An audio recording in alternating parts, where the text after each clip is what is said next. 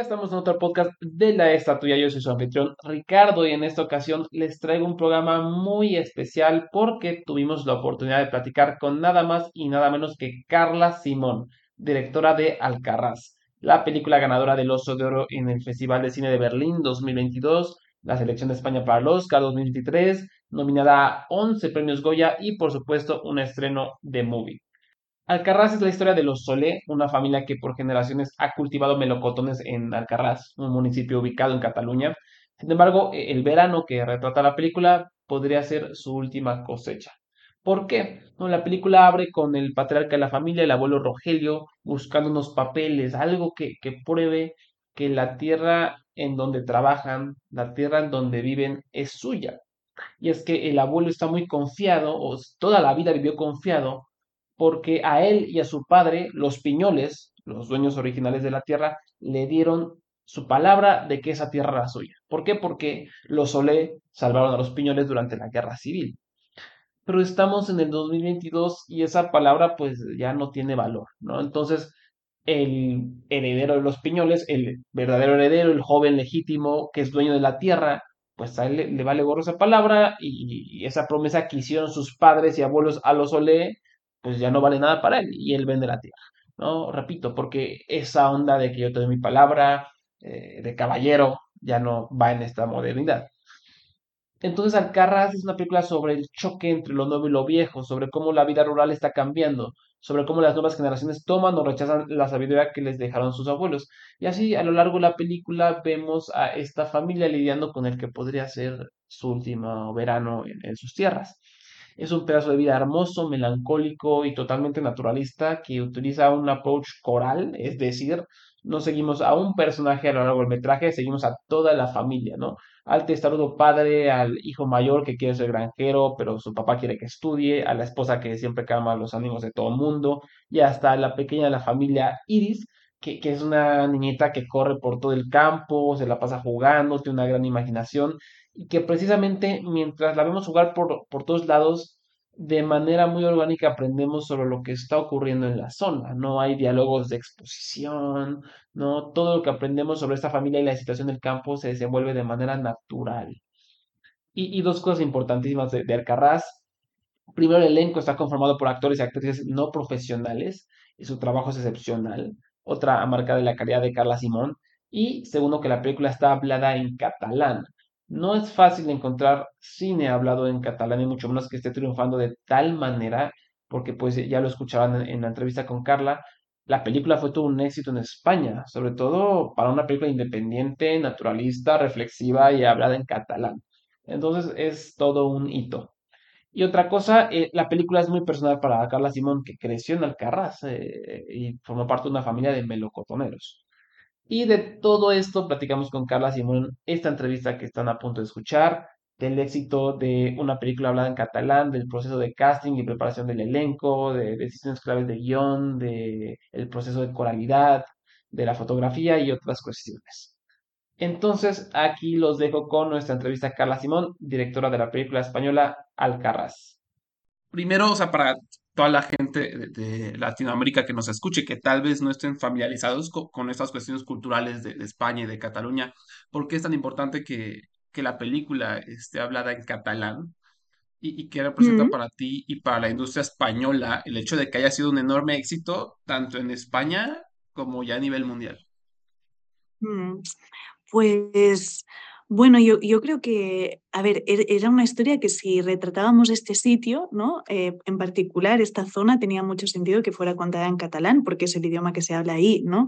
Eh, y yo creo que, que, lo que significa esto para el catalán es como una buena noticia, ¿no? Porque de repente esta película está viajando por muchos sitios y hay gente que de repente está descubriendo que existe esta lengua gracias a la, a la película, ¿no? Que esto es de alguna manera lo, que tiene la cultura, ¿no? que como país siempre nos exporta y da a conocer a gente cosas de este sitio que no conocía o no conocería de otra manera a menos que viaje ahí. ¿no? Entonces, em, pues realmente en Cataluña se ha celebrado mucho este hecho ¿no? de que la película esté viajando tanto y, y luego eh, bueno, pues creo que a nivel español, pues también, ¿no? O sea, como que muestra la diversidad del, de nuestro cine ahora mismo, que creo que el cine español está en un momento como casi dorado, ¿no? O sea, es un año eh, con, donde hay un mogollón de películas y muchas maravillosas, ¿no? Y creo que, que el hecho de que haya una película en catalán que esté viajando tanto, pues muestra como la diversidad y también cómo los académicos españoles eh, abrazan esta diversidad escogiéndola para que represente España en los Oscars, ¿no? Que esto está, creo que, que me parece que tiene mucho valor, ¿no? Mm. Sí, sí, qué bueno. Y qué bonito. Eh, y te que preguntar sobre la, canción de Pandero eh, e, e, es muy importante, ¿no? No solo por la emotividad que puede generar la escena donde Rogelio la, está cantando, sino eh, pues también para mí es como que resume una de las ideas centrales del filme, ¿no? Que es como primero e, él la está cantando y luego las niñas la están cantando, ¿no? Que es esto de cómo podemos eh, escoger, los jóvenes pueden escoger si usar o no, o acoger, o no la sabiduría de, de los Mm. viejos, ¿no? ¿Cómo escogiste específicamente esta musicalidad como para representar todo esto? Mm. Pues claro, para nosotros era muy importante que fuera una canción que existiera, ¿no? O sea, como que fuera una canción típica de esta zona y en concreto, la canción del pandero es una canción que existe desde no se sabe cuándo, que tenía una raíz religiosa, pero que luego se fue como transformando hacia una cosa mucho más abierta, ¿no? Y eh, no tiene letra, o sea, es una, es una canción, canción que se improvisa, ¿no? Entonces hay como alguna letra registrada, pero no mucho. Entonces lo que hicimos eh, fue eh, escribir nosotros la letra, pero a partir de letras registradas de otro tipo de canción que se llama las canciones de, de cosechar, ¿no? Mm. Y son unas canciones que mm, esas no son solo típicas de esta zona, son típicas de toda eh, la zona mm, donde se habla catalán, o sea, ya sea solo, no, no, solo en Cataluña, también en las Baleares, en Valencia, tal, ¿no? Entonces, esas canciones, como se, se, se, usaban cuando se cosechaba, eh, lo que también se improvisaban, pero hay más, más, letras registradas. Entonces, a partir de esas letras creamos esa canción, ¿no? que es la, la, la canción del pandero en la película, eh, que al final pues, resume muy bien, como tú dices, esa idea como de, de, cosas que se pasan de generación en generación y del valor que se le puede dar a eso. ¿no? Mm. Qué, qué lindo. Y bueno, claramente trabajas de maravilla con repartos no profesionales, con niños y niñas, eh, tanto en verano como aquí, que eh, es impresionante lo, bien que actúa todo el mundo, o sea, no te la crees que, no se dediquen a eso. ¿Cuál es tu método? ¿Cuál es, cuál es la fórmula secreta para trabajar con, repartos no profesionales y específicamente con niños, ¿no? Porque tú ves a, la el elenco de niños, de niñas con los que trabajas y es maravilloso. Mm, pues bueno, yo diría como que el primer paso es, es el casting, ¿no? O sea, como que eh, es muy importante encontrar personas que en, en, cuanto a su personalidad se parezcan un poquito a los personajes que están escritos, porque yo creo que esto ayuda mucho, ¿no? O sea, como el, punto de partida ya es muy, eh, bueno, como un poco más... Eh, fácil cuando tienes eso. ¿no? Entonces, por ejemplo, la niña pequeña, Iris, eh, es alguien que en, en, su vida real lidera los juegos, ¿no? Siempre. O, o, Kimet es alguien que, que eh, bueno, consulta muy bien, eh, se queja siempre, ¿no? Entonces, tiene un hijo de esta edad también, o sea, esto también era útil. Mariona, la, la, la adolescente, por ejemplo, eh, tiene una relación muy bonita con su abuelo en la vida real. El adolescente chico quiere ser agricultor, ¿no? O sea, como que todas esas cosas eran muy útiles, ¿no? Entonces, evidentemente, o sea, para encontrarlos nos dimos mucho tiempo, o sea, fue un, un casting de un año, vimos a 9.000 personas, o sea, fuimos a, todos los pueblos de la zona, a las fiestas, ¿no? O sea, como que, que fue un proceso largo, ¿no? Y, y cuando ya teníamos todo, todo, el mundo, ¿no? Que yo esperaba como encontrar gente que fuera familia de verdad y eso no pasó. Entonces, eh, teníamos que crear esta familia, ¿no? Y para mí es muy importante llegar al rodaje sintiendo que estos son familia de verdad. Entonces estuvimos durante cuatro meses eh, pasando mucho tiempo juntos. Yo alquilé una casa en la zona y ahí venían todos muy a menudo eh, o casi cada día, ¿no? O sea, como a pasar tiempo y hacer cosas que harían como familia, ¿no? O sea, desde desayunar, eh, a ver una película, hacer deberes, limpiar la casa, cosechar, lo que sea, ¿no? Y, y luego también trabajamos mucho como el, la story, o sea, la, la, el backstory, mm, iba a decir, de, de, de, la película de Alcarrás, ¿no? O sea, como una especie de precuela que hubiera podido pasar antes, ¿no? Y improvisamos estos momentos y poco a poco creamos como esta memoria compartida entre todos, de manera que llegamos al rodaje con esa intimidad ya creada, ¿no? que para mí era muy, muy importante porque tú no le puedes contar a una persona que no es actor, este es tu padre y ir a rodar, sino que lo tienen que sentir. ¿no? Y cuando yo sentí que esto realmente estaba ahí, ¿no? luego leímos el guion y ensayamos un poco las escenas de la peli, pero toda esa creación de familia fue algo muy importante que de hecho ellos siguen llamándose papá, mamá, abuelo ahora, ¿no? O sea, como que la familia sustituyó un poco la pantalla, ¿no? Mm. Qué lindo. Qué lindo. Y, precisamente, o sea, todo, cada personaje tiene como su propia riqueza, ¿no? Y a veces, a lo mejor desde acá puede ser tentador seguir exclusivamente a uno de ellos o ellas. ¿Cómo llegó la decisión de, de crear ese balance entre todos los miembros de la familia en vez de seguir a uno solo? Sí, o sea, esto era una decisión evidentemente de guion, ¿no? Pero, mm, pero claro, nos pasó mucho que cuando filmábamos a veces nos pasaba, ¿no? De, este podría tener su propia película, esta también, esta también. Em, pero, pero no, la, la, idea siempre fue, claro, porque de entrada lo que nos surgía, ¿no? Ah, de, de, esta película era como contarla desde Quimet, pero claro, yo no soy un hombre de 45 años agricultor, o sea, me sentía muy lejos de este punto de vista, a pesar de que mis tíos cultiven melocotones en Alcarrás y los conozca bien, ¿no? Pero sí formo parte de una familia grande, entonces esa idea de coralidad siempre me pareció muy bonita y, claro, fue muy compleja en realidad de construir, ¿no? O sea, como que era, era crear una especie de puzzle donde en vez de tener un viaje emocional de un personaje, ¿no? Que puedes como profundizar mucho en su psicología y sus emociones, era tener el viaje emocional de toda una familia, entonces tratarla casi como si fuera un único personaje, donde las emociones de uno afectan a las de otro, que afectan a las de otro, que nos hacen avanzar en la historia, ¿no? Entonces escribimos mucho esto eh, y luego ya claro, fue, fue, un trabajo también de pensar mucho dónde colocar la cámara, con quién estamos en cada momento, para que hubiera como ese equilibrio. Luego en montaje también estuvimos como mucho rato buscando este equilibrio, conectando cosas que a lo mejor no estaban conectadas, ¿no? O sea, fue para mí como e, esa coralidad, eh, en realidad el reto más grande de, de la peli. Mm. Sí, sí, sí, sí. ¿Cómo cuántas horas fueron de, de montaje? Suena, suena tremendo. Teníamos unas 100 horas. O sea, era mucho, porque rodamos ocho semanas y claro, había unas escenas que las rodábamos como más con un estilo más convencional, ¿no? De toma uno, dos, tres, hasta ocho, quince, lo que sea. Eh, y luego otras escenas que había un poco más de, mm, como, como eran un poco más abiertas, ¿no? Sobre todo las que, las, los juegos de los niños, ¿no? Que ahí estábamos rodando más rato y dejábamos que las cosas surgieran, yo les iba dando indicaciones, porque yo cuando rodamos muchas veces hablo encima, encima de la toma para dirigirlos, ¿no? Luego ya se me quita mi voz eh, en, en posco, pero pero esto me ayuda también a, a, poder como tener esos momentos un poco más documentales, ¿no? Claro. Mm. Lindo. Em, Mariona es como, yo la veo como el eje narrativo un poquito, ¿no? Porque es la que observa, la que escucha todo, e, e, es quien desde una mirada silenciosa está comprendiendo la situación y ayudándonos a comprenderla también, ¿no? ¿Por qué escogiste a este personaje para, como para esta tarea? Mm.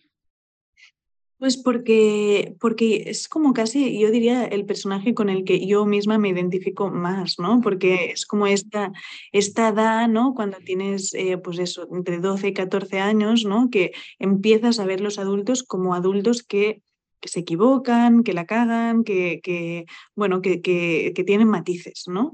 Entonces, eso yo me acuerdo muy bien como ese momento de descubrir que mi familia era más compleja de lo que yo pensaba y de, y de observar mucho, ¿no?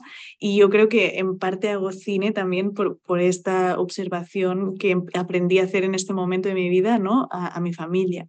Entonces era para mí un personaje muy interesante, ¿no? Que, que, no es tan activo en el rol del, ¿no? de cuando pasan las cosas, pero sí que a través de, la, de su mirada podemos entender mucho, ¿no? Mm.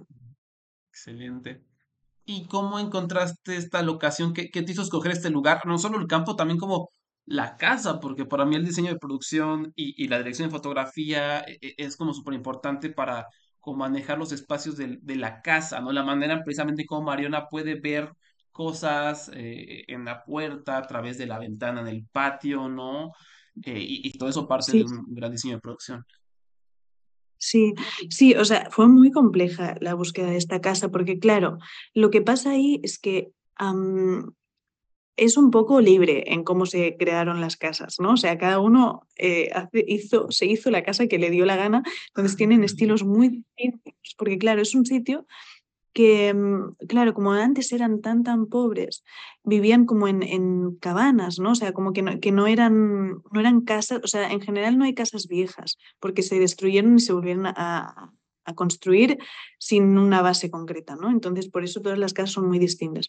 Luego, claro, buscábamos una casa que estuviera rodeada de melocotoneros, que ahí se cultivan mucho melocotón, pero también otras frutas, ¿no? Entonces, claro, a, a veces nos pasaba que nos gustaba una que en vez de melocotones eran peras o manzanas, ¿no? O sea, eso era complejo.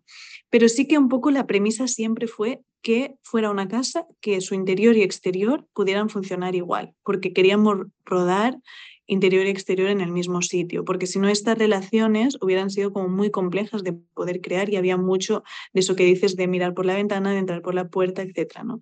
Y, realmente esta casa lo tenía y a mí lo que me gustaba es que era una casa muy sencilla, que realmente demostraba mucho como el, el bueno, pues el estatus mm, de esta familia, ¿no?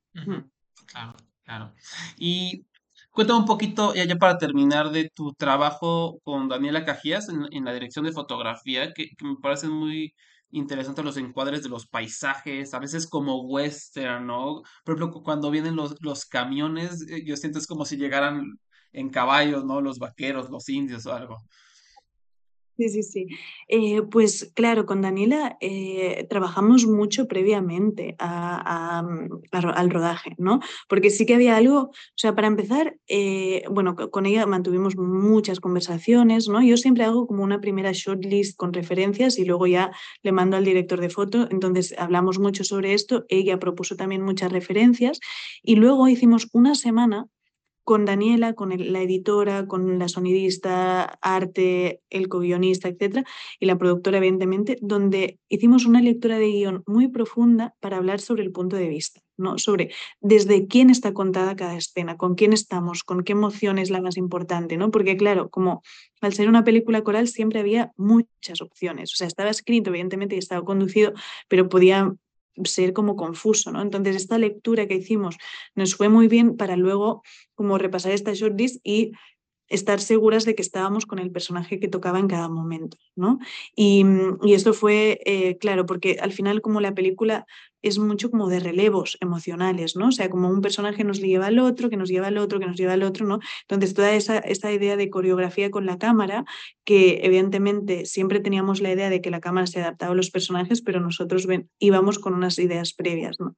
Entonces Daniela es muy guay porque en set es alguien que realmente entiende muy bien qué es lo más importante, ¿no? O sea, como que los actores aquí son lo más importante, no les podemos poner marcas, no podemos limitarlos por la luz, entonces ella se adapta mucho a, que esto fluya de manera natural, ¿no? Mm. Muy buenísimo. Bueno, ya se nos acabó el tiempo, pero muchísimas gracias, Carla, por tu espacio y muchísima suerte Y esa fue nuestra entrevista con Carla Simón, directora de Alcarraz, una película maravillosa que es distribuida por Movie y llegará a cines de México, Chile y Colombia el 5 de enero y luego llegará a streaming el 25 de febrero para que no se la pierdan. Y por supuesto es la selección de España para el Oscar de Mejor Película Internacional 2023. En la estatua.com puedes encontrar información sobre todas las selecciones internacionales y nuestra cobertura sobre muchas de ellas tenemos más entrevistas, tenemos más críticas de películas como Utama de Bolivia, Decision to Live de Corea del Sur, Joyland de Pakistán, Sin Novedad en el Frente de Alemania, Blanquita de Chile, Argentina 1985 de Argentina, Return to Seoul de Camboya, entre muchas otras. Y recuerda que también en la estatuya.com y en nuestras redes sociales, arroba la estatuya, puedes encontrar la mejor cobertura de la temporada de premios en español. Tenemos predicciones, recomendaciones, el calendario, listas de nominaciones, resultados, coberturas en vivo, críticas de las contendientes y siempre un enfoque hacia el cine internacional, documental, animado e independiente. Por favor, gente, vean este cine, es maravilloso. Y si les gustó esta entrevista, les gustó este programa, por favor recomienden el podcast Digan a sus amigues, compartan, pueden suscribirse en Spotify, en Anchor, en iBox y nos pueden buscar como la está tuya. Formamos parte de la familia LPMX, los Podcast MX. Muchas gracias por escucharnos, muchas gracias a Movie, muchas gracias a Cara Simón por su tiempo. Yo soy Ricardo, un abrazo y nos escuchamos pronto. Bye bye.